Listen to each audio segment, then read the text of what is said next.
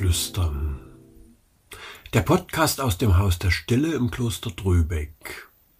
Willkommen zur achten Folge unserer Reihe zu alltagstauglicher Spiritualität und heilsamer Lebensart. Ewigkeit jetzt. Warum die Ewigkeit nicht dermal einst beginnt. Neulich stand ich als letzter in der Schlange beim Lidl. Es dauerte, zumal die meisten Einkaufswagen zum Wochenende rappelvoll waren. Hinter mir erscheint eine neue letzte am Ende der Schlange. Als sie spürt, wie langsam und zäh es vorwärts geht, seufzt sie nur, das dauert ja eine Ewigkeit. Das fand ich in dieser Situation irgendwie anregend weil Ewigkeit ein spannendes Thema für mich ist, für dich hoffentlich auch. Nicht nur, weil es gerade November ist und der Ewigkeitssonntag naht, geläufiger als Totensonntag, an dem wir der Verstorbenen gedenken. Ewigkeit. Ist das ein Ort, eine Zeiteinheit, ein Zustand? Die Frau in der Schlange setzt Ewigkeit gleich mit nerviger Warterei, mit vertaner Zeit, mit ödem Stillstand. Das steht schon etwas in Kontrast zu dem Begriff von Ewigkeit, den die christliche Tradition bewahrt, obwohl die selbst etwas beigetragen hat zu solchen Missverständnissen. In dieser Tradition fließt so einiges mit, was uns heute fremd und wenig zugänglich erscheint. Ein paar Entdeckungen will ich mit dir teilen. Wer in einem christlich geprägten Umfeld aufgewachsen ist, verbindet in der Regel Ewigkeit mit der Zeit nach dem Tod, wobei der Begriff Zeit hier schon mal nicht wirklich stimmig ist. Bevor wir über Ewigkeit nachdenken, müssen wir erstmal unseren Zeitbegriff näher anschauen.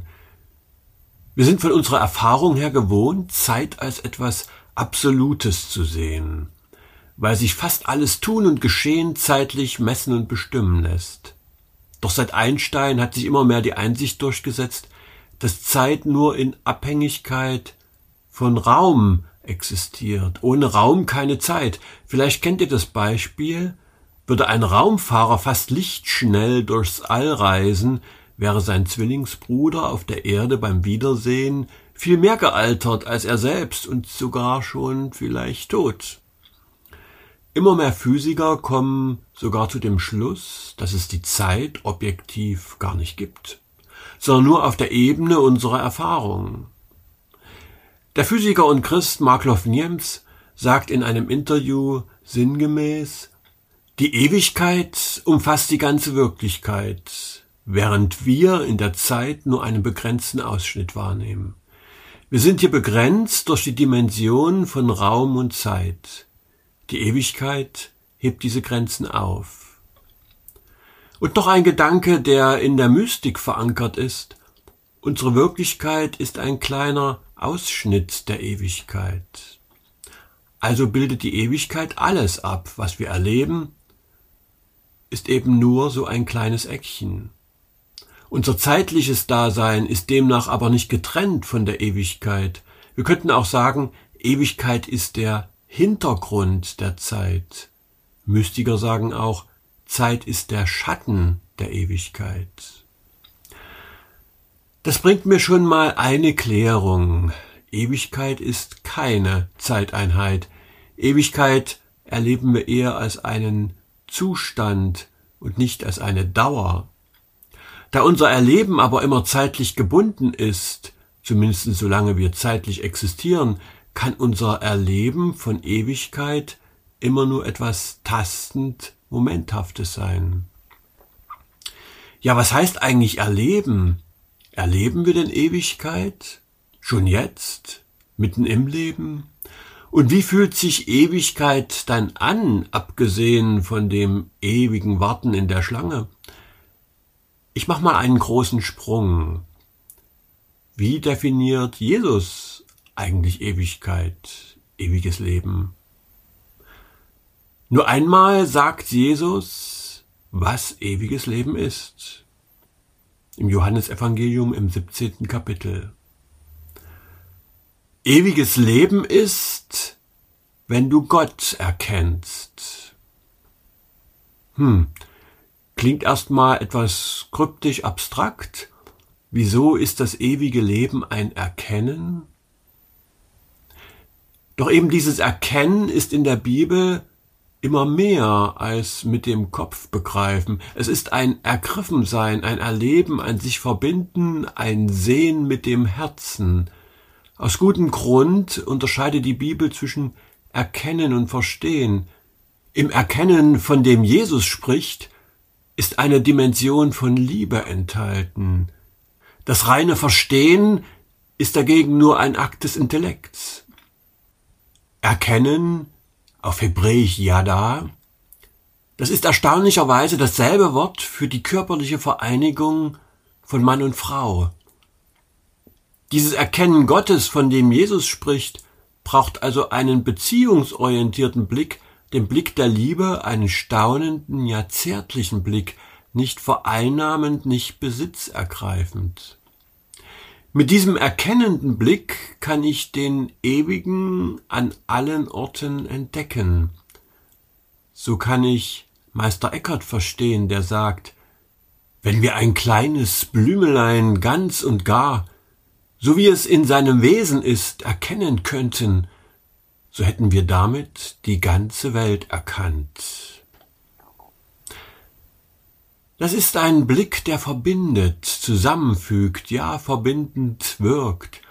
Gott als den Ewigen erkennen kann dann heißen, Ewigkeit berührt mich, wo ich Verbundenheit lebe und spüre, weil Gott alles verbindet. Ewigkeitliche Momente kann ich erfahren, wo Gnade in mein Leben fließt, wo Gott mich beschenkt, überrascht, und wo ich's ergreifen und fassen kann, in gelungener Gemeinschaft, im liebevollen Miteinander, in tiefer geteilter Freude, im Durchdrungensein von Schönheit und Wahrheit, im Staunen über die Harmonie und die Wunder der Schöpfung, in der Innigkeit von Liebe, da wo sich der Himmel auf der Erde widerspiegelt, ob in der Schöpfung, dem Gesicht eines Menschen oder in einem gnadenhaften, Augenblick. Ewiges Leben ist, wenn du Gott erkennst, sagt Jesus. Das ist auch die Spur christlicher Mystik mit ihrer Erfahrung von Verbundenheit und Einheit. Christliche Mystiker haben daher die Erfahrung gemacht, dass Ewigkeit nicht erst mit dem Tod beginnt, sondern bereits im Hier und Jetzt. Sie umgibt uns ja bereits, eben nur verhüllt. Die Ewigkeit umspült unser Leben bereits. Sie ist die tiefere Wirklichkeit hinter den Dingen, die sich uns aufdrängen und die wir als unsere Wirklichkeit definieren. In der Mystik und in den Schulen der Kontemplation gibt es die Aussage, Ewigkeit ist jetzt. Ewigkeit ist absolute Gegenwart. Da, wo du nicht mehr ausweichst in die Sorge um das Morgen und das Kreisen um das Gestern. Gerhard Terstegen verdichtet das so schön. Senk dich ins stille Nun, den göttlichen Augenblick, sanft lieblich und gedenk nicht vorwärts noch zurück, so überlass dich Gott, dich innig in ihm neige und warte in Geduld, bis er sich selbst dir zeige. Wo Gott sich zeigt im Ihr und Jetzt, und das kann in allem sein, dort ist Ewigkeit. Meister Eckhart verbindet das so schön mit der zwischenmenschlichen Ebene. Der wichtigste Mensch ist der, mit dem wir es jetzt gerade zu tun haben. Das wichtigste Gefühl ist die Liebe, mit der wir dem Menschen jetzt begegnen. Je mehr wir dem Augenblick Geschmack abwinnen können, umso mehr wird unser Leben nach Ewigkeit schmecken. Jetzt ist die Zeit der Gnade, siehe jetzt ist der Tag des Heils, ruft Paulus aus. Letztlich können wir sagen, wo du den Augenblick ganz verkostest, in ihm stehst, ohne alles Wanken und Schielen auf das Nachher oder Vorher oder warum es jetzt geschieht oder dir etwas bringen könnte, dort umweht dich Ewigkeit. Der Mystiker Angelius Silesius sagt es ganz provozierend schlicht. Zeit ist Ewigkeit und Ewigkeit ist Zeit, so du nur selbst nicht machst einen Unterschied. Es geht also um dieses ganz im Augenblick sein und um Verbundenheit, berührt sein. Es geht um die Qualität, die Art und Weise unseres Erlebens und Erkennens, den Fokus eben. Deshalb sagt der jüdische Gelehrte und Chassidim Friedrich Weinreb, alles, was du mit Freude, Staunen und im Herzen berührt aufnimmst, das bleibt in dir und verschwindet nicht mehr, das andere wird verzehrt, aber dieses ist etwas, was insgeheim in dir aufbewahrt wird. Du nährst im Zeitlichen das Ewige in dir. Und er hat noch ein schönes Beispiel für das Nahesein von Ewigkeit. Viele meinen, Ewigkeit sei unendlich weit, aber gerade das Gegenteil ist der Fall. Ewigkeit ist innig und nah, bei den früheren Malern ist noch alles in einem Raum, Himmel und Erde und der Thron Gottes, ein Stück vertraute Landschaft und gar nicht weit weg. Weit weg ist es für uns, wenn uns der Glaube fehlt. Das Gefühl, die Gewissheit, im Ewigen zu leben, macht sanft. Und dann kann man jedem das Beste gönnen, auch dem Feind. Alles, was dort im Himmel ist, ist auch auf Erden und war oder kommt auf Erden. Der Philosoph Ralph Waldo Emerson beschreibt die Ausrichtung auf das Ewige mit Worten, die in eine feine Ironie münden. Wenn dein Auge auf die Ewigkeit gerichtet ist, wird dein Geist wachsen und deine Meinungen und Handlungen werden eine Schönheit bekommen, mit der keinerlei Bildung und Vorzüge anderer Menschen wetteifern können. In dem Augenblick aber, da du den Glauben verlierst und einen gewinnsüchtigen Standort einnimmst, wird unfehlbar die Sonnenwende deines Genius eintreten, Du trittst in eine rückläufige Bewegung und es ist unvermeidlich, dass du deine Anziehungskraft auf andere Geister verlierst. Selbst gewöhnliche Menschen merken dir diese Veränderung und diesen Rückschritt an, wenn sie dir auf die Schulter klopfen und dich dazu beglückwünschen, dass du endlich ein ganz vernünftiger, praktisch denkender Mensch geworden bist. Um Ewigkeit zu empfinden, mich mit ihr zu verbinden, braucht es also eine Ausrichtung, eine Haltung. Und die haben wir in der Regel nicht einfach. Ich brauche immer wieder Einübung in dieser Haltung der liebevollen Zuwendung, des Aufmerkens, der Achtsamkeit für das Verbundensein mit dem Ewigen, um mir seinen Geschmack zu bewahren. Es braucht eine Ausrichtung, einen Halt, um nicht fortgeschwemmt zu werden von den Fluten der Zeit und in ihnen unterzugehen. Wasser stehen in der jüdischen Mystik für das Fließen der Zeit. Menschen drohen in der Zeit im Fluss der Dinge zu versinken. Im Evangelium kann Jesus über das Wasser gehen, weil er über dem Strom der Zeit steht. Sein Verbundensein mit dem Vater der Ewigkeit hebt ihn heraus aus den Bewegungen der Zeit. Er sucht Menschenfischer, die die Menschen aus dem Strom herausfischen und ihnen die Ewigkeit, das Reich Gottes ins Herz legen. Petrus möchte es ihm gleich tun, doch sein Blick ist nicht fest, sein Halteseil ist der Blickkontakt mit Jesus, das Verbundensein, doch er lässt sich ablenken, schaut auf die Wellen, das Bedrohliche, das Verschlingende und versinkt. Ich erzähle das immer wieder in meinen Meditationskursen, denn Kontemplation heißt den Blickkontakt suchen und halten, mich nicht vom Zeitlichen und seinen Ansprüchen, Sorgen und Verlockungen, Ablenkungen verschlingen zu lassen. Im Blickkontakt mit dem Ewigen zu verweilen, löst uns aus der Zeit mit ihren Ansprüchen und Bewegungen. Es schafft zumindest Abstand. Es wäre gefährlich zu sagen, wir stünden dann über den Dingen, doch die Seele gewinnt Distanz zu den verschlingenden Wassern, und manchmal schwebt sie vielleicht auch ein wenig darüber. In vielen meiner Kurse üben wir diesen Blickkontakt, das Verweilen im ewigen Jetzt ein. Nun wird nicht jeder, der diesen Podcast hört, den Weg in einen Kontemplationskurs gehen. Es ist ja auch nur ein möglicher Weg. Doch was könnte es für dich dann heißen, die Augen auf die Ewigkeit richten, Verbindung aufzunehmen, Blickkontakt kommen?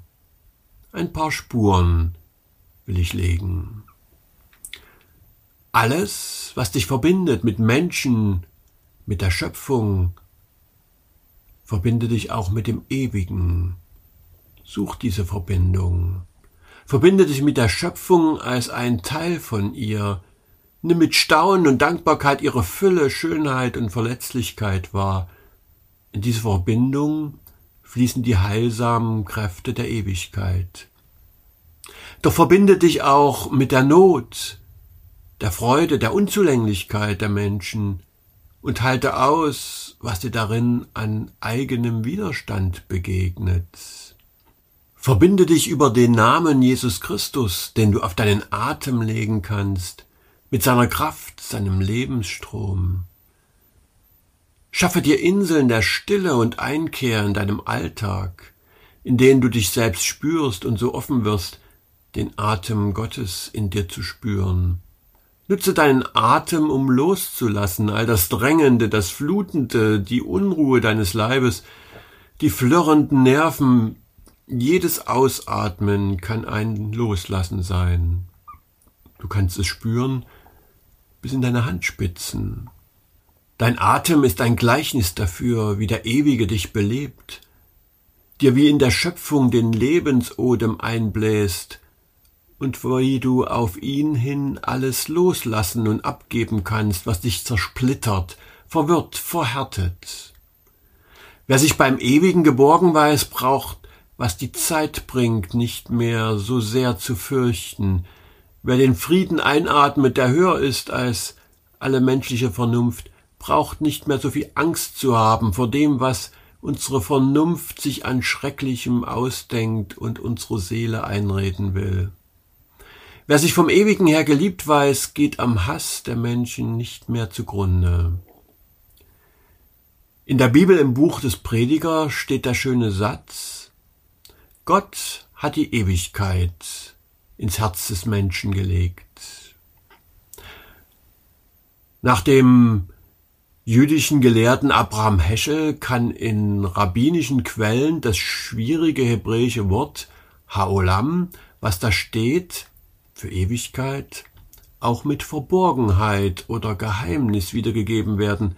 Gott hat also das Geheimnis, die Verborgenheit der größeren Wirklichkeit in unser Herz gelegt. Da ist etwas in uns, das nach Ewigkeit verlangt, sich nach ihr ausstreckt, sich mit ihr verbinden will. Jetzt habe ich viel über die zugängliche Seite von Ewigkeit gesprochen, um dir Mut zu machen, ewigkeitliche Momente in deinem Leben wahrzunehmen und zu entdecken. Dennoch bewegen wir uns noch in der Zeit mit ihren Begrenzungen, daher noch eine Spur zu der mit dem Ewigkeitssonntag verbundenen Hoffnung auf den sogenannten jüngsten Tag, an dem die Hüllen der Zeit fallen und wir uns ganz verbinden werden mit Ewigkeit. Dann ist Ewigkeit eine Wirklichkeit, in der unser Leben vollendet wird und ganz wird, wo sich der Vorhang hebt, wo die losen Enden unseres Lebens und der Welt zusammengefügt sind, wo das Verlorene wieder eingesammelt wird, das Getrennte sich zusammenfügt, das Verworrene gelöst ist, das Unstete zur Ruhe kommt. Von einer Ruhe, einem Frieden ist die Rede, Jesus spricht aber auch von der Freude, in die wir eingehen. Der Kirchenvater Augustin stellt sich das so vor. Dort werden wir ruhen und schauen, schauen und lieben, lieben und loben. Doch der letzte Gedanke soll Dietrich Bonhoeffer gehören. Er schrieb zu dem Weihnachtslied Fröhlich soll mein Herze springen in der Vorweihnachtszeit Mir geht immer wieder der Vers durch den Kopf.